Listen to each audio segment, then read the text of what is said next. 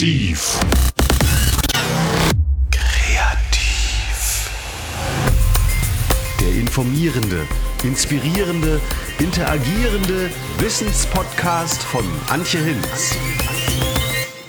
Herzlich willkommen zu Massiv Kreativ. Wir sprechen Dank. heute zum Thema Netzwerke und zu diesem Zweck habe ich mich mit Daniela Bessen verabredet. Ähm, sie hat mich kontaktiert, um über dieses Thema zu sprechen. Und da habe ich gedacht, klar, Netzwerke begleitet mich auch. Und deshalb gestalten wir das Ganze jetzt nicht wie einen klassischen Frage-Antwort-Podcast, sondern stellen uns jetzt einfach gegenseitig die Fragen. Frau Bessen, stellen Sie sich doch kurz vor, woran arbeiten Sie aktuell und was haben Sie mit dem Thema Netzwerke zu tun? Ja, also erstmal vielen Dank, Frau Hinz, dass Sie mich hier eingeladen haben zu Ihrem Podcast, finde ich großartig. Ja, also ich bin leidenschaftliche Netzwerkerin, ähm, bin seit drei Jahren aktiv für einen Verband, für den ich aktiv netzwerke, im Unternehmensnetzwerk und habe jetzt gemerkt, ähm, dass ich mich noch erweitern möchte und deswegen bin ich jetzt gerade, ja, in der Republik unterwegs, um interessante Menschen wie Sie kennenzulernen und mit ihnen einfach gemeinsam Netz zu werken und zu gucken, okay, wie kann man ähm, den Unternehmen einfach noch eine Hilfestellung geben, noch weiter größer zu denken und sich auch untereinander besser zu vernetzen, auf neue Ideen zu kommen. Genau. Wie ist das mit Ihrem Hintergrund? Haben Sie sich ähm, durch das Studium oder Ihre bisherigen äh, beruflichen Erfahrungen auf eine bestimmte Branche konzentriert? Also es ist so, ich ähm, habe äh, meine Karriere gestartet in der Luft- und Raumfahrt. Es ist also ein sehr technisch lastiges äh, Unternehmen gewesen, ähm, sehr innovative Branche auch. Und ähm, ich habe damals im Lieferantenmanagement gearbeitet und hatte schon immer so den Wunsch ähm, und auch den Drang, meine in Anführungsstrichen Lieferanten in Verbindung zu bringen. Also wenn die gemeinsam etwas entwickeln, macht es Sinn, dass sie auch über ihre Schnittstellen sprechen. Insofern, das war schon immer so ein bisschen so, so meins, Unternehmer so zusammenzubringen, KMU so. Und dann habe ich mich dann nebenberuflich selbstständig gemacht und ähm, bin dann in, in diesem Verband Mitglied geworden, für den ich jetzt tätig bin und habe gemerkt irgendwann das Netzwerken, dass das ist, was mich fasziniert. Und natürlich ähm, aufgrund meiner beruflichen Historie bin ich natürlich eher technisch lastig, also Anlagen, Maschinenbau, wobei das aber auch nicht auf den Bereich begrenzt ist, aber das ist so ein Stück weit meine Heimat. Und Lieferanten, sind das dann eher Produkte gewesen oder Dienstleistungen, Services? Ähm, nee, Produkte, also Entwicklungsdienstleistungen. Also da wird dann ein bestimmtes Produkt ähm, für die Luftfahrt hergestellt und es wird erstmal entwickelt über mehrere Jahre und dann wird es irgendwann produziert. Als Sie mich auf das Thema ansprachen, dachte ich, hä, wieso soll ich was zum Thema Netzwerke sagen? Ich musste erst mal überlegen so ein bisschen und habe mich dann tatsächlich in das Thema auch so ein bisschen äh, reingelesen, reingehört über YouTube und bin dann auf Professor Peter Kruse Ja, gestoßen, äh, den großen Professor für Organisationspsychologie, äh, Psychologie, wenn Ja. man so will. Ja. Und ähm, der sagt ja, damit Netzwerke funktionieren, braucht es so drei unterschiedliche Typen. Den Genau. Creator, das ist so der Spinner, der immer ständig neue Ideen hat. Der Owner, der das Fachwissen mitbringt. Und der Broker, der im Grunde genommen diese Menschen zusammenbringt. Und das Ganze, wenn es gut funktioniert, ist es eben wie ein Gehirn, in dem verschiedene Synapsen Ja. zusammengeschaltet werden. Ja.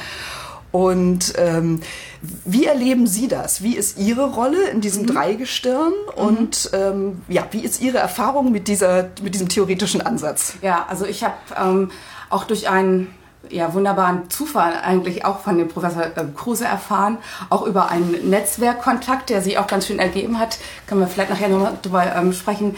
Ähm, also ich selber, als ich das Interview von ihm auf YouTube gesehen habe, und dieses ähm, von dem Broker gehört habe, habe ich sofort gedacht, okay, und das, das bin ich. Ich bin der Broker. Also ich bin ein Stück weit auch ein, ähm, ein Creator im Sinne von, dass ich auch ähm, Ideen spinne und auch ähm, sage, Mensch, haben Sie schon mal darüber nachgedacht, dass man das eventuell so und so machen könnte? Oder kennen Sie vielleicht Frau sowieso, mit der müssten Sie mal über dieses Thema sprechen?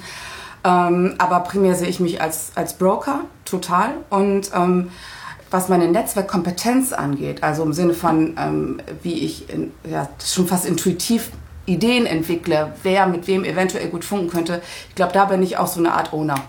Also ein Owner im Bereich des Net der Netzwerk, äh, Netzwerkkompetenz, wenn Sie so wollen. Können Sie das mal an einem ganz praktischen Beispiel erklären? Wie funktioniert das? Wie gehen Sie vor oder was hat sich da jetzt schon ergeben? Okay, also ich muss mal kurz nachdenken. Genau, also ich habe zum Beispiel ähm, einen, Unternehmer kennengelernt in Bremerförde, der ist im Bereich der Orthopädie-Technik tätig. So, und ähm, ein ganz innovatives Unternehmen.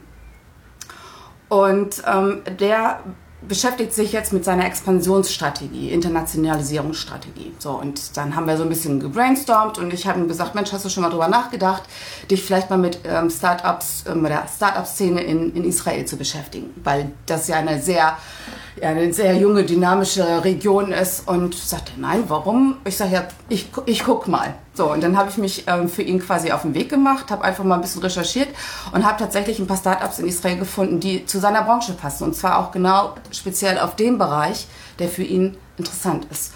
So, und dann habe ich ihm dann halt ein paar Tipps geschickt und hat er gesagt, wow, das ist eine super Sache, da wollte er sich mal äh, mit äh, beschäftigen. Und gleichzeitig habe ich mit einem anderen Unternehmer äh, gesprochen, der im Bereich Family Business Family Offices unterwegs ist und habe genau die gleiche Geschichte erzählt. Und dann sagt er mir, dass er in, äh, in Tel Aviv halt einen Investor kennt, der sich auch für solche Themen äh, interessiert. Und da habe ich gedacht, naja gut, dann bringst du die doch jetzt einfach mal alle zusammen. Und so ist das. Also ich bin technisch interessiert, also wo ist die Innovation in dem Bereich und gucke aber auch gleichzeitig, wen, wen kenne ich noch, der eventuell da noch einen Zugang haben könnte. Und da manchmal sind es einfach nur zufällige Gespräche, wo man gar nicht denkt, was dabei rauskommt. Das ist so eine Art Innovationsscout. Ja, genau, so genau, genau, Innovationsscout, genau. genau, genau. Und darf ich fragen, wie das dann praktisch funktioniert, weil Sie müssen ja auch von irgendwas leben. Also werden Sie dann am Erfolg äh, beteiligt oder wird dann Honorar ausgehandelt? Wie ja, funktioniert das? Ja, gut, also die, äh, die Tätigkeit im, ähm, in dem Verband, für den ich tätig bin, das ist eine ganz normale Honorararbeit. Das geht, läuft über die Mitgliedsbeiträge. So, aber das, was ich jetzt neu entwickle über mein neues Unternehmen, die Bessen Chain, ähm, da läuft läuft es dann über Honorare im Sinne von ähm, Such Suchaufträge. So Suchaufträge oder dass man mich dann auf Messen schickt und da guckt, welche ähm, Unternehmen sind interessant, möglicherweise für eine Kooperation, für eine Innovation. Das heißt, da wird so eine Art Rahmenvertrag oder ein Budget festgelegt genau. mit einer klaren Aufgabe. Genau, genau. Und das Spannende ist, dass ähm, jedes Mal, wenn ich mit einem Unternehmer darüber spreche, kommt der wieder mit neuen Ideen. Das heißt, ich erzähle ihm einfach nur, was mir Spaß macht, also was mir Freude bereitet beim Netzwerken oder welche Ideen ich halt so hatte. Und ähm, dann kommt meist der Unternehmer, der mir sagt, okay, können Sie denn auch das und das für mich machen? Ich so, ja, wir versuchen das einfach mal. Zum Thema Orthopädietechnik ja. fällt mir natürlich gleich Otto Bock ein, weil ich da ja, vor kurzem ja, genau. diesen Open mhm. Innovation Space in mhm. Berlin besucht habe. Das ist ja im Grunde genommen ähm, ja, ein Zusammenschluss oder vielmehr hat sich Otto Bock da ja in der ehemaligen Bötzow-Kaserne eingekauft, mhm. ähm, hat da Grund und Boden erworben und auf diesem, äh, in, dieser, in dieser Region war auch der Tech Shop bzw. FabLab angesiedelt, also eine Menge äh, kreativer Hacker und Köpfe, mhm. auch viel, viele aus Israel oder aus, aus anderen Ländern. Und ähm, da haben sich schon tatsächlich auch ein paar ganz tolle Kooperationen ergeben. Ich habe auch gefragt, inwiefern die Zentrale sitzt ja in Duderstadt. Ähm, die Vorgaben da sehr streng sind. Und mir mhm. wurde aber gesagt, nee, es gibt auch durchaus ähm, Projekte mit offenem Ausgang, sodass die jungen Leute da wirklich die Möglichkeit haben, mal einfach drauf loszuspinnen ja. und zu ja. überlegen, wie mhm. kann man eben Prothesen oder Orthesen oder Rollstühle nochmal ganz anders denken. Und äh, das ist einfach super. Super. Genau. genau. Großartig. ich nenne das übrigens auch den Gänsehautfaktor. Wenn ich merke, äh, das funkt irgendwie und ich kriege so eine Gänsehaut und weiß, okay, da, da muss ich nochmal ein bisschen bisschen mehr Fragen, mehr Wissen. Das gilt jetzt auch gerade für diesen, für diesen Moment. Super, Dankeschön. Das, was mich natürlich immer interessiert, ist die äh, Einbeziehung der Kultur- und Kreativszene. Ja, Wie ist da so Ihr Eindruck? Welche Rolle spielt zum Beispiel Design? Also sowohl funktionales Design als auch Design nicht erst ähm, sozusagen an das Ende zu setzen und dann ornamental irgendwas aufzuhübschen, sondern äh, wirklich Design von Anfang an mitzudenken, damit eben diese User Experience, die Erfahrung der Kunden oder die Wünsche der Kunden von Anfang an mit einbezogen werden.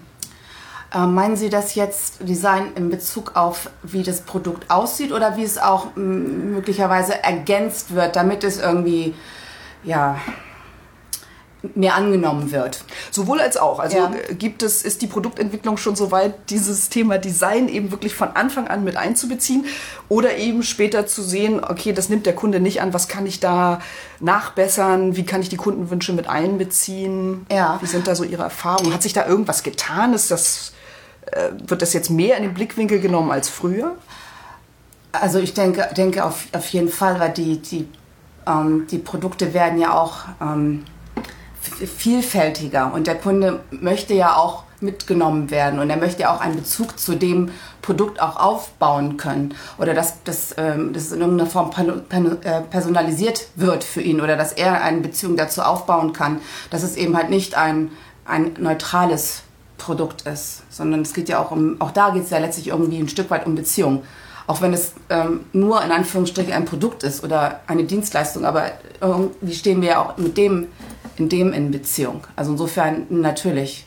Das, ähm, ich sehe, dass es ganz, ganz wichtig ist, wobei ich glaube, dass sich da ähm, manche Unternehmen einfach ein Stück weit auch noch schwer tun. Ne? Denn das ist ja so, wie kriege ich die Informationen eigentlich vom Markt? Und bin ich so offen dafür? Habe ich, hab ich die Zeit dafür, mich, ähm, nehme ich mir die Zeit dafür, mich damit zu beschäftigen? Ich sage mal, wenn ich jetzt im Bereich B2C bin, ähm, da kann ich vielleicht noch ein anderes äh, Beispiel erzählen. Da gibt es ähm, ein ganz wunderbares ähm, Unternehmen in Pferden, die produzieren Kekse. So, und das also großartig, was die für, für kleine süße Kekse mittlerweile entwickeln. Und das wird auch immer getestet. Auf Facebook ist die, äh, ist die Unternehmerin auch selbst ähm, aktiv und ähm, die, die, die Kunden lieben diese Kekse. Ja, aber es, es, ist auch immer wieder eine neue Edition, die da rauskommt mit, mit anderen Farben und also das ist großartig. So, aber das ist jetzt nicht unbedingt in dem Sinne Produktdesign. Aber trotzdem geht es ja darum, ähm, ich sag mal, einfach den, den, den, den, Kunden letztlich ein Stück weit auch abzuholen. Das ja. heißt, die Kunden werden auch gefragt, was habt ihr vielleicht für Ideen? Wie könnte der Keks jetzt aussehen? Mhm. Oder wird dann. Ähm für die Verpackung zum Beispiel, da geht es ja auch viel auch um Verpackung. Und da war, wurde gerade kürzlich ein Test gemacht. Das war ähm, ein, ein neuer Keks, der rausgebracht werden sollte. Und der, nee, ich glaube, das war eine, das war eine Tüte, Entschuldigung, es war eine, eine Tüte, in der die Kekse getragen werden sollen. Also so ein bisschen so designermäßig. Und äh, das waren drei verschiedene Modelle, die zur Auswahl gestellt wurden. Und wenn man dann abgestimmt hat, dann konnte man dann auch noch was gewinnen. Also, und das läuft total gut. Hm, genau, ich kenne das von Haribo, dass diese, ja. dieser blaue äh, Haribo-Bär im Grunde genommen ja auch auf Kundenwunsch entwickelt wurde, weil es blau noch nicht gab. Und dann haben die unglaublich geforscht, erst mit Farbstoffen und dann am Ende, glaube ich, sind jetzt so Algen, also Naturfarbstoffe eingeflossen. Wirklich ja. auch aus der Initiative der Kunden heraus. Im ja. Grunde ist das ja auch Netzwerken. Ne? Ja, also man, unbedingt. Man spinnt eben nicht nur ähm, sein Netzwerk innerhalb der Firma, sondern wendet sich eben auch nach außen und guckt. Und ja, ich denke, so kriegt man auch immer Inspiration und ähm, auch wenn das jetzt nicht unbedingt Richtung Produktdesign geht, aber dennoch ähm, dieses Unternehmen ähm, aus der Orthopädie-Technik, die haben ein, die haben ein ganz süßes Logo, das ist ein Chamäleon. So und ähm, die die Mitarbeiter, die halt viel dann zu den Kunden fahren, ähm, die haben ihre eigenen Autos und dieses Logo, dieser, dieses Chamäleon ist immer dem Hobby des Fahrers quasi ange, angepasst. Das heißt also, da gibt es einen Mitarbeiter, der fährt zum Beispiel gerne Rennrad. Dann haben, haben, haben die ähm, ein Logo entwickelt oder das adaptiert, wo dieses Chamäleon Rennrad fährt. Oder, äh, keine Ahnung, ähm, joggt oder was auch immer, ja, damit also der Bezug irgendwie hergestellt werden kann. Das ist total schön und äh, der, der Unternehmer, der arbeitet halt für, für behinderte Kinder und für die ist das halt total wichtig, weil die wissen gleich, aha, das ist, das ist der Anton, der kommt jetzt und ähm, das ist halt eine emotionale Verbindung und auch für die Eltern wieder wichtig, die letztlich ja auch die Kunden sind. Ja, letztlich ne? braucht man immer irgendwie einen Angriffspunkt, wo man Verbindungslinien findet. Ne? Mhm. Ähm, mich beschäftigt sehr dieses Thema Fragen, natürlich ja. von Berufswegen, ja. Kultur des Fragens. Und ich bin eigentlich mhm. immer überrascht, wenn ich auf Netzwerkveranstaltungen ja. gehe oder Veranstaltungen, wie wenig die Leute fragen. Die reden immer nur über sich selbst ja. und verpassen ja. die Chance, dem Gegenüber was zu entlocken, was sie vorher noch nicht wussten.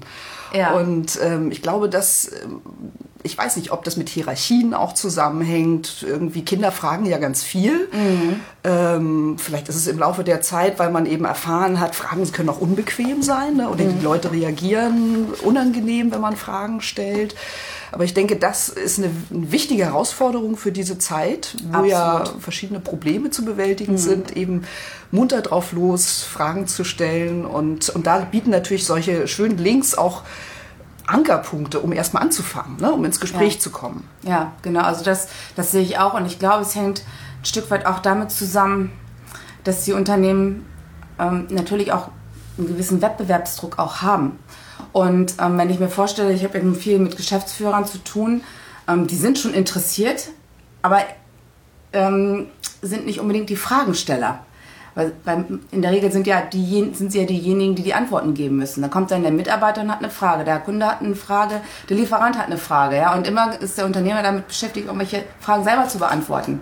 So, und ich glaube, dass das ähm, auch so ein Stück weit auch so, das ist, was mich fasziniert, weil ich bin eine leidenschaftliche Fragestellerin und locke sozusagen den, den Unternehmern die, diese Informationen raus, um sie dabei zu unterstützen, das wieder neu zu kombinieren. Wobei vielleicht müssen die Geschäftsführer lernen, einfach zurückzufragen, wie würdest du denn das Problem lösen? Ne? Weil man ja. dadurch natürlich auch die Eigenverantwortung der Mitarbeiter ja, hervorlockt. Und äh, es gibt so ein schönes Buch, ich weiß jetzt den Autor nicht mehr, das ist auch ein Geschäftsführer, so ähm, sinngemäß und um 13 Uhr gehe ich nach Hause. Also der hat es irgendwie genau hingekriegt, den Mitarbeitern so viel Eigenverantwortung zu übertragen, dass er sich eben nicht um alles kümmern ja. muss. Weil ja. solche Dinge wie Materialnachbestellung oder wenn eine Maschine kaputt geht, das wissen die Leute, die da vor Ort mhm. stehen, viel besser als der Geschäftsführer, der in, in keinem dieser Details zu 100 Prozent drinstecken kann. Ja. Und man, der sparen sich im Grunde viel Nervenkram und viel Arbeit, wenn sie ihre Leute professionalisieren, die Probleme selber zu lösen und selber nachzudenken. Ja, ja, das ist, ich denke, auch eine ganz große Kompetenz, die sich der Unternehmer natürlich auch erstmal ein Stück weit selbst aneignen muss. Erstmal zu wissen, aha, ähm, guck du doch mal, wie du das löst. Ja, also das finde ich, das ich ganz wichtig und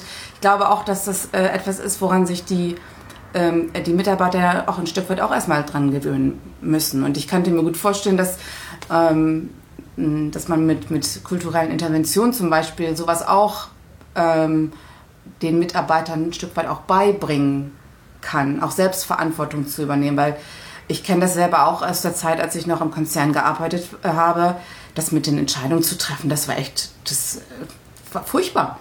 Also da kannst du ewig warten, bis da mal eine Entscheidung getroffen wird, ja. Und ähm, ähm, ich denke mal, im Mittelstand ähm, könnte es sehr viel schneller gehen, ähm, die Fra diese, diese Fragekompetenz, ähm, wie soll ich sagen, ähm, auch in die Mitarbeiterschaft zu bringen, wobei das auch ganz viel mit Mut zu tun hat, wie Sie es selber auch schon gesagt Richtig. haben. Richtig. Ne? Und da kann Künstler natürlich helfen, ja. wenn der von außen kommt. Der ist sozusagen so ein bisschen out of the box. Ja, genau. Der, der Clown, sag ich mhm. mal, oder wie so ein Hofnarr früher, ja. dem eben gestattet war, auch unbequeme Fragen zu stellen, irgendwie, weil er eben nicht so in diese ganzen Hierarchien eingebunden ist. Aber es ist nach wie vor schwer, diese Welten zusammenzukriegen. Also ähm, ich habe ja auf dem Blog eben unter anderem über die Projekte des Nordkollegs Rendsburg berichtet, die eben über drei Jahre im Rahmen eines EU-geförderten Projektes mhm. insgesamt sieben mhm. ähm, künstlerische Interventionen ja. durchgeführt haben. Die Geschäftsführer waren hinterher oder währenddessen, die ist ja auch wichtig, dass die ja. direkt mit einbezogen ja. werden, damit das funktioniert, super begeistert. Aber bis man sie da hinkriegt und erklären kann, was da ja. passiert, weil jede Intervention läuft natürlich auch anders ab, weil die Menschen völlig unterschiedlich sind, die Mitarbeiter sind mhm. unterschiedlich. Sie haben ja auch viel Kontakt mit solchen Geschäftsführern. Haben Sie eine Idee, wie man die packen kann, wie man die begeistern kann?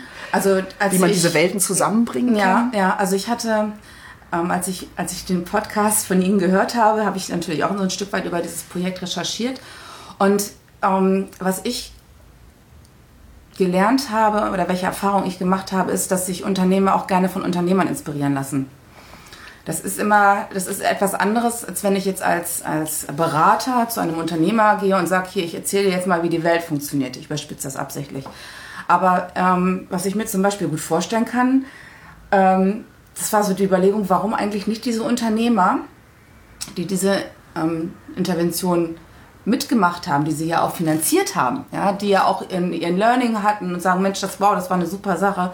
Warum die nicht zusammenbringen und dass die gemeinsam ähm, keine Ahnung, mal ein, ein, Seminar geben für andere Unternehmer oder dass man das mal in Form einer Roadshow macht oder so, ja.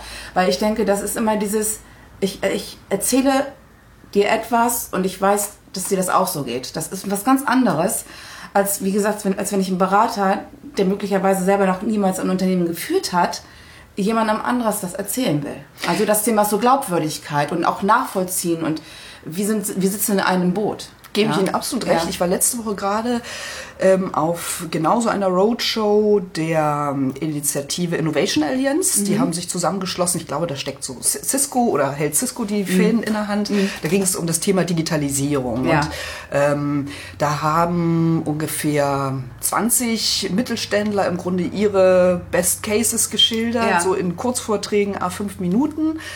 Und leider, muss ich sagen, ging es nur um das Thema Technologie. Ja, ja, ja. Und Unternehmenskultur spielte überhaupt keine Rolle. Ja. Und ähm, ich weiß nicht, wie Sie das sehen, aber mit allen Leuten, mit denen ich spreche und die sagen, ja, Digitalisierung, es ist irgendwie schwer in die Köpfe reinzukriegen. Und ich glaube genau deshalb, weil es immer nur um Technologie und nie um Unternehmenskultur Ja. oder Kulturwandel geht. Wie Ja. sehen Sie das? Ich sehe das, ich sehe das ganz genauso. Und ich glaube, ähm, ich glaube, es funktioniert auch nur andersrum. Ich glaube, wir müssen erst die Kultur im Unternehmen verändern, damit auch dieser technologische Wandel auch funktionieren kann. Weil wie ähm, soll ich denn, wenn ich speziell aus einer hierarchischen Historie komme, wenn ich ein, ein, ein, ein gut eingesessenes, altes, mittelständisches Familienunternehmen bin, ähm, wie soll ich denn jetzt auf einmal mich mit dem Thema Digitalisierung beschäftigen? Das, das, das verstehe ich überhaupt nicht. Also ich weiß gar nicht, was wollen die eigentlich von mir?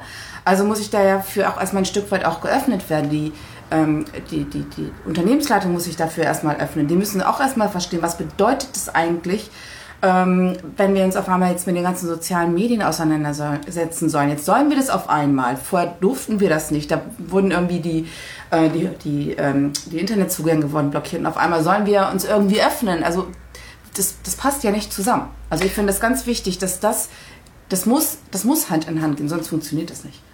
Also ähm, im Grunde genommen Weiterbildung, Aufklärung. Sie sagen Social Media, mit diesem Thema müssen sich alle beschäftigen. Was sind noch so Knackpunkte? Wie kann man dieses Thema Digitalisierung emotionalisieren? Weil darum geht's ja eigentlich immer, Ängste zu nehmen Ja. und auch ganz viel, ja, erstmal dafür zu sorgen, dass man Wissen verbreitet zu diesem Thema. Also beim Thema Digitalisierung geht es ja auch um, um Netzwerke, also um technische, um technologische Netzwerke, um Bits und Bytes und so. Und ähm, deswegen ist es, glaube ich, wichtig, bevor wir an also Digitalisierung denken, natürlich muss es auch gleichzeitig passieren, aber um das quasi mit, ähm, also parallel quasi mit zu begleiten, ist es, denke ich, wichtig, dass man auch in Netzwerken innerhalb des Unternehmens denkt und auch durchlässiger wird, was ähm, Lieferanten und auch Kundenbeziehungen angeht. Dass man dieses Netzwerken erstmal lebt, was technologisch ja dann auch da ist. Also ich weiß nicht, ich kann nicht, ich stelle stell mir das schlecht vor, ich in, in, in starren ähm, Organisationsabläufen ähm, zu bleiben und gleichzeitig die Digitalisierung zu denken. Das funktioniert, das funktioniert nicht. Die Muster sind vollkommen unterschiedlich. Also wäre es vielleicht ein Ansatz, wenn jede Abteilung, weil das ist ja oft ein Thema, dass die Abteilungen gar nicht voneinander wissen, was sie tun, dass sie sich vielleicht erstmal in Kurzvorträgen äh, vorstellen, was sie da eigentlich tagtäglich so machen. Weil Ja. Außendienst macht natürlich was anderes als Leute, die Genau. Insight mit Logistik zu tun haben oder, oder Büroverwaltung machen oder was auch immer. Vielleicht auch Azubis mit Geschäftsführung, dass Ja. da eben auch Hierarchien überwunden werden. Genau. Also und da könnte ich mir zum Beispiel auch vorstellen, dass es mit Sicherheit ähm, eine Intervention gibt, die man ähm, künstlerisch unterstützen kann, um das, ähm, ja, wie soll ich sagen, zu, zu unterstützen, das zu begleiten. Diese Öffnung, ey, du bist interessant, ich, ich weiß eigentlich gar nicht, was du machst, aber jetzt weiß ich, dass das wichtig ist und du hast mir eine neue Idee gegeben. Ja, also das halte ich äh, für total wichtig, weil ähm, dass man auch zwischen den ähm, Kollegen auch eine neue Form von, von Vertrauen hat und dass man auch sagt, hey, das ist gut, dass wir uns ausgetauscht haben.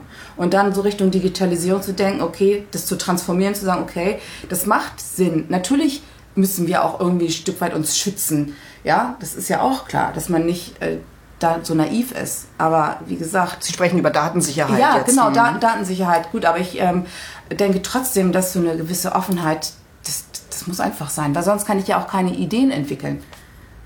Ja, und wenn wahrscheinlich Kunden oder Lieferanten merken, ich bin offen und gebe vielleicht auch mal was preis, klar muss man gucken, dass die interner gewahrt bleiben. Klar, natürlich. Aber dann öffnet sich der andere eben auch. Es gibt ja diesen schönen Vergleich äh, oder so eine Weisheit von Buddha, was ist der Unterschied zwischen mögen und lieben?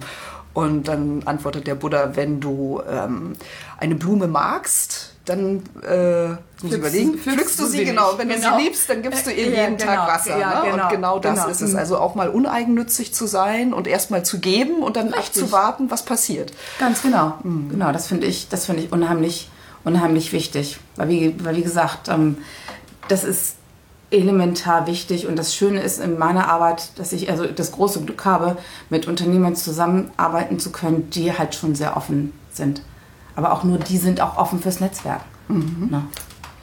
Um nochmal auf diese Roadshow zurückzukommen. Ja. Ja. Das war nämlich tatsächlich auch äh, unsere Idee am Ja. Ende dieser künstlerischen Intervention in Rendsburg. Wie lässt sich sowas praktisch ähm, organisieren? Ich glaube, es ist immer einfacher, wenn man eben einen Verband oder Handelskammern oder was auch immer hinter sich hat. Glauben Sie, so aus Ihrer Erfahrung, dass ein Wirtschaftsverband mittelständischer Industrie dafür offen wäre, sowas mal anzugehen, quasi zu überlegen, wo gibt es Geschäftsführer, die sowas eben oder mittelständische Unternehmen, die sowas schon erfolgreich durchgeführt haben? Ist ja schon auch immer mit Aufwand äh, verbunden und Ja. ähm, dann wird natürlich nach dem Mehrwert und nach dem Nutzen gefragt Ja. und Unternehmenskultur.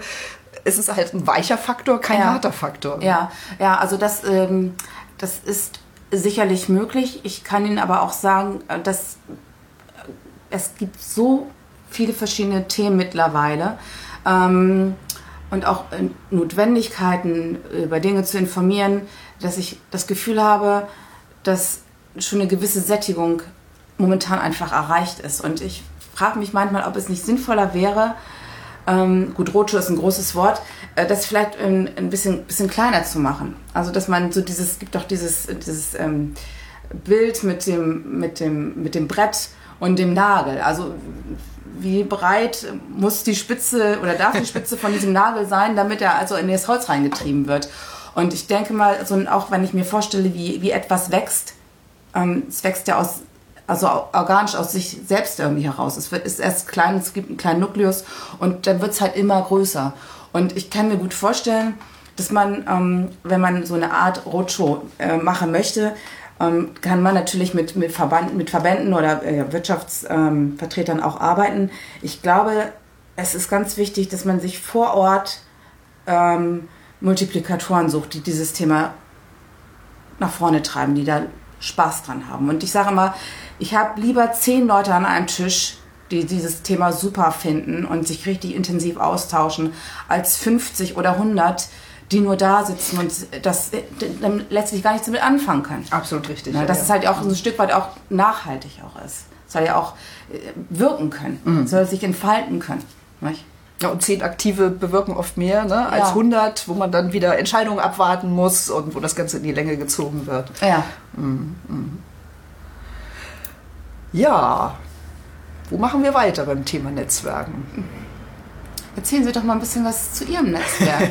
also was ich ja total spannend finde, ich habe Sie ja kennengelernt über ähm, das Magazin Impulse, was ich sehr schätze. Und da sind Sie ja Bloggerin. Finde ich großartig. Wie ist es denn dazu gekommen? Das kann, schafft man ja auch nicht ohne Netzwerk, oder? Genau.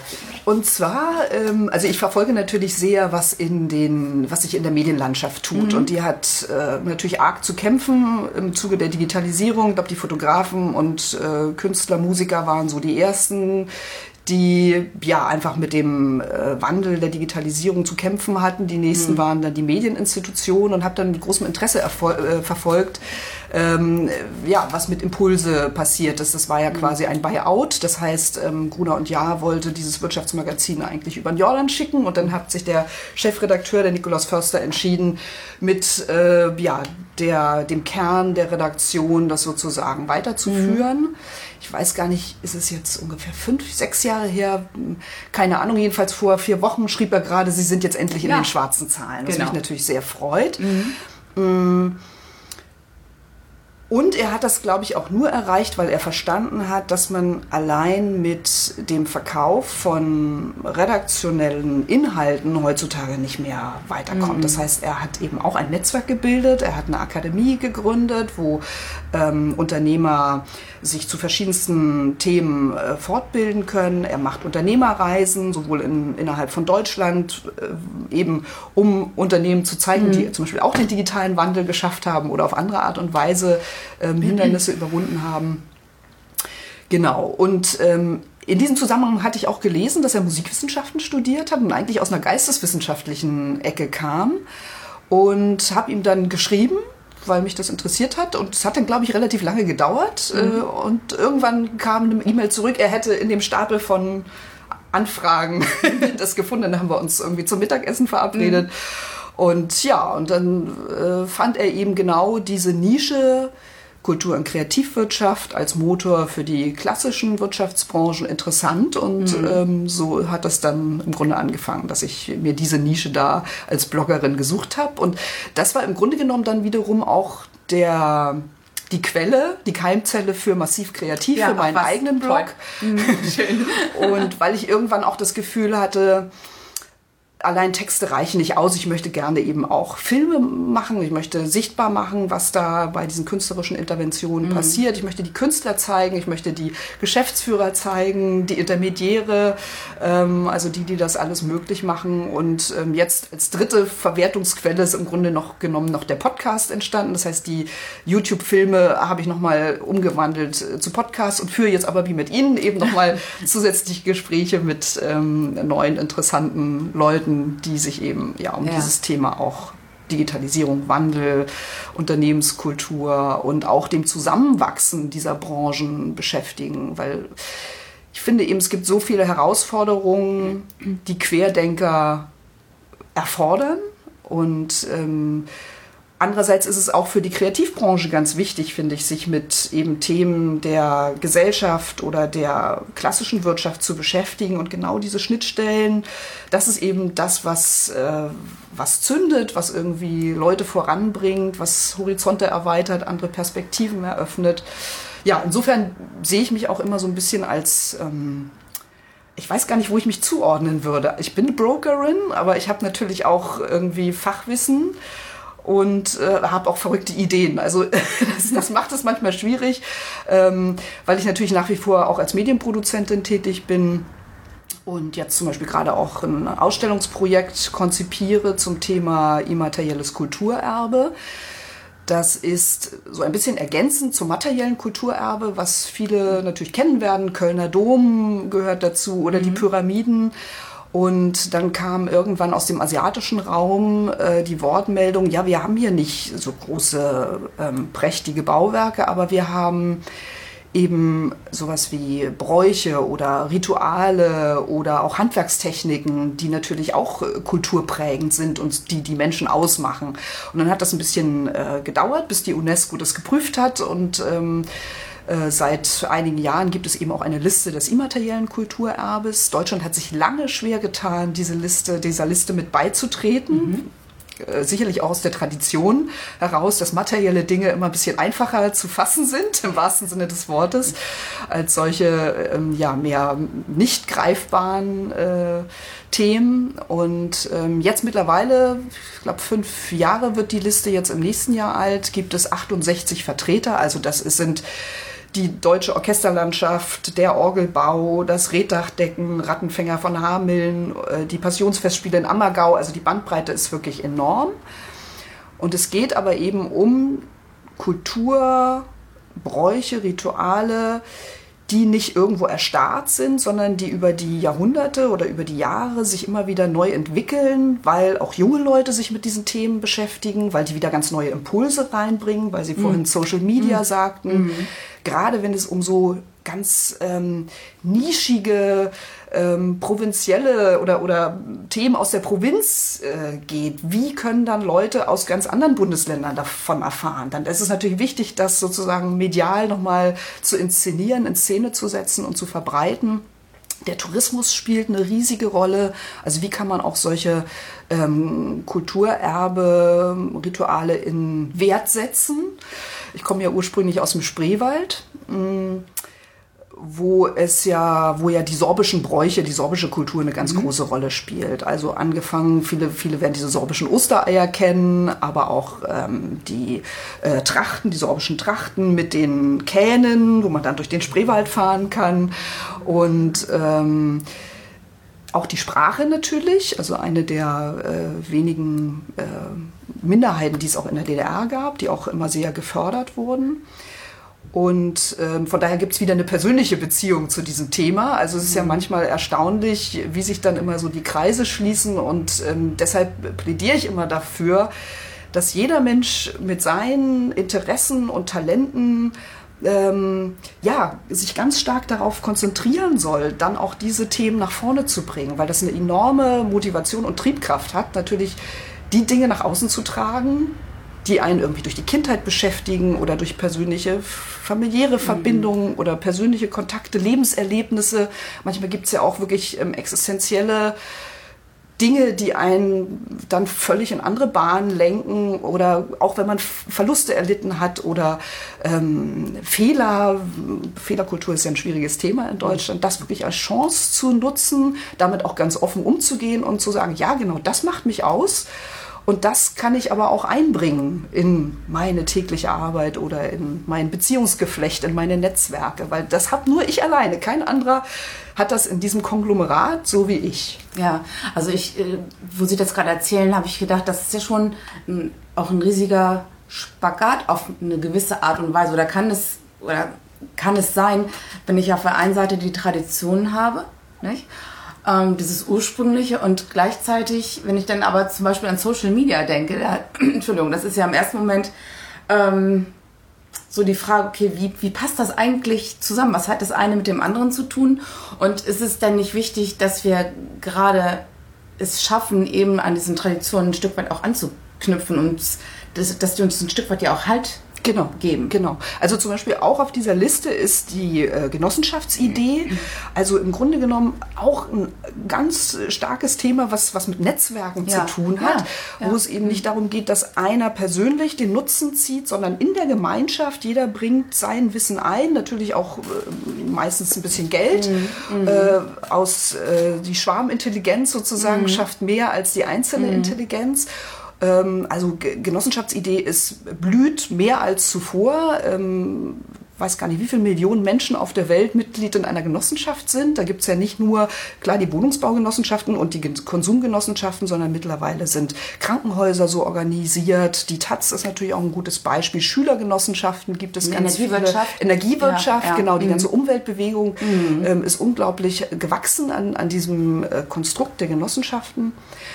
Oder auch was ein anderes Thema, was man überhaupt nicht mit Innovation vielleicht erstmal ähm, verbindet, ist der Orgelbau. Also mittlerweile werden da ganz viele Teile äh, über 3D-Druck hergestellt oder 3D-Technik. Ich habe gerade von einem Orgelbauer in Süddeutschland gelesen, der eben auch jetzt anderen Mittelständlern seine Expertise zur Verfügung stellt und ähm, das nochmal als zusätzliche Leistung anbietet was er so auch gar nicht gedacht hätte. Er hat das irgendwie für sich selbst entwickelt, weil er das brauchte und hat dann gemerkt, Mensch, andere Unternehmer aus ganz anderen Branchen, Maschinenbau oder dergleichen mehr, sind eigentlich auch auf der Suche nach solchen Dingen und ähm, eben auch Konstruktionen äh, am, am Bildschirm dann erstmal in der Theorie.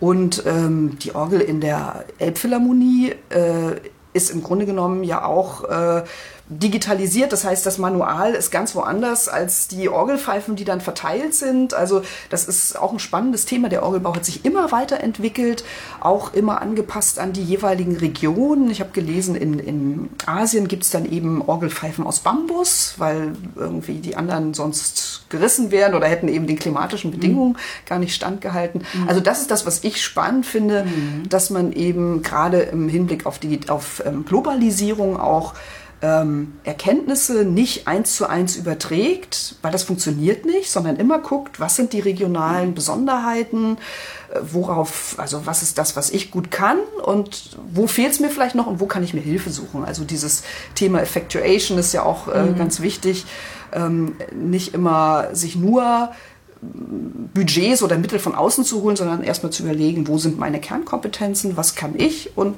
wo hole ich mir vielleicht noch Expertise dazu. Ja. Auch wieder Thema Netzwerk. Ja, ja. Wo Sie gerade von den Genossenschaften gesprochen haben, sind mir die Mehrfamilienhäuser ähm, eingefallen oder mehr, Genera mehr Generationenhäuser.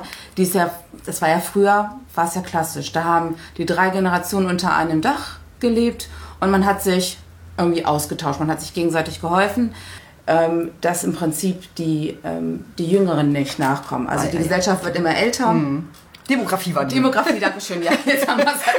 Aber im Prinzip, also diese Zusammen, die Zusammen- Zusammenarbeit zwischen den Generationen. Ich denke, das ist auch nochmal so ein Aspekt, der auch super, der super wichtig ist, der auch so ein Stückchen auch gegen diese, diesen ähm, Hierarchie, äh, des, gegen den Hierarchiegedanken also auch geht. Ne? Also das, ähm, man, in den Genossenschaften arbeitet man zusammen oder schafft etwas Neues und auch in Genossenschaften sind ja auch sind ja auch unterschiedliche Generationen vertreten und genau das ist, findet man ja dann auch wieder in den Unternehmen wieder. Also ja, und das sorgt auch dafür, dass die Generation, äh, dass die Gesellschaft nicht auseinanderbricht. Ja, also genau. in, diesem, in dieser Liste des immateriellen Kulturerbes ist auch ähm, ein Volksfest in Mecklenburg enthalten, in Malchow. Mhm. Übrigens ein wunderschöner Ort, da muss man unbedingt hinfahren, weil okay. da so verschiedene Seen zusammenfließen. Mhm. Gibt auch ein tolles Kloster da.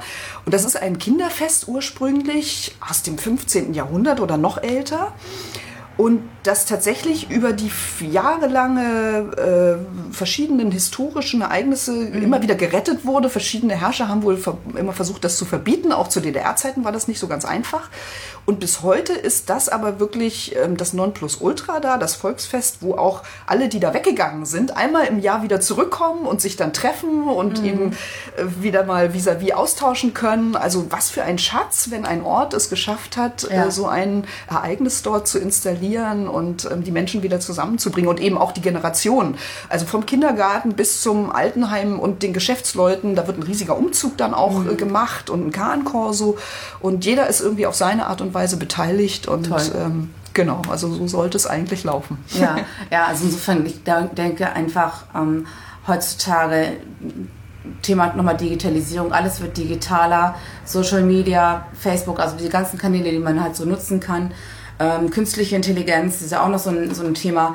Ich glaube trotzdem, dass, dass es immer wichtig ist, dass man mit Menschen auch im direkten Kontakt ist, dass man sich auch sieht dass man miteinander spricht, im Austausch ist. Klar kann man auch mal telefo telefonieren, das ist ja auch wichtig und skypen, aber ich denke, dieses Persönliche, äh, das kann, ist einfach durch nichts zu ersetzen. Ja. ja. ja eigentlich wäre das ein schönes Schlusswort, ja. aber ich frage trotzdem noch was. Ähm, gibt es ein Netzwerk, in, das Sie schon erlebt haben oder, oder von dem Sie gelesen oder gehört haben, wo Sie sagen, das ist einfach, das funktioniert super, weil aus diesem und jenem Grund. Ja, gut, also da ähm, spreche ich jetzt einfach über den, äh, über den Verband, für den ich selber tätig bin. Das ist äh, der Bundesverband Mittelständische Wirtschaft.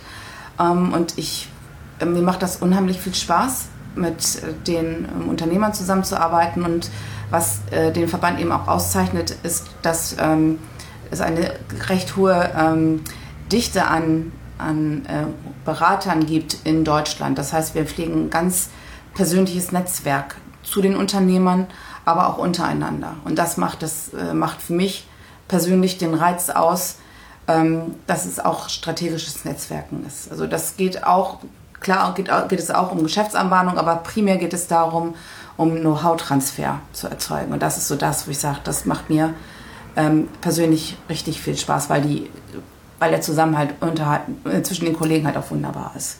Und das macht ganz viel aus. Und Offenheit zum Thema Offenheit. Also inwiefern wird auch immer geschaut, dass man sich neue Leute und neue Impulse ähm, von außen mhm. holt? Ja, also es ist so, dass wir auch, wir haben auch eine Facebook-Gruppe, weil wir natürlich über die ganze äh, Republik verstreut sind.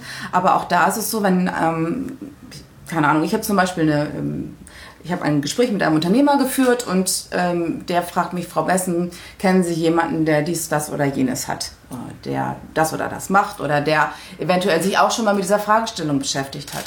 Und ähm, wenn ich jetzt persönlich niemanden kenne, schreibe ich das in diese Facebook-Gruppe rein und sage, hallo Leute, diese, diese Frage, kennt ihr da jemanden? Und in der Regel ist es so, dass ich dann relativ schnell Antworten bekomme und dann kann man die halt ähm, miteinander in Verbindung bringen, die Unternehmer. Ja. So. Genau, oder das, das ist so die eine Variante oder ähm, wir tauschen uns auch sehr stark aus, was die Formate angeht. Ähm, dass wir halt auch nicht immer wieder das ähm, Rad neu erfinden müssen. Also, also wir inspirieren uns auch gegenseitig. Also dieser ABCD-Slogan von Richard Branson, der gesagt hat, always be connecting the oh, dots. Ne? Oh yeah. Also immer die Sehr alle schön. Punkte verbinden. da schreibe genau. ich mir gleich auf. ja, nee, aber das ist, das ist genau das. Und manchmal ist man der Punkt und manchmal ist, die, ist man die Verbindung. Mhm. So. Mhm. Ja. Das lassen wir jetzt so stehen. Das finde ich ein sehr schönes Schlusswort. Vielen Dank, Daniela Wessen, für das ja, Gespräch vielen, zum Thema Netzwerke. Dankeschön. Danke.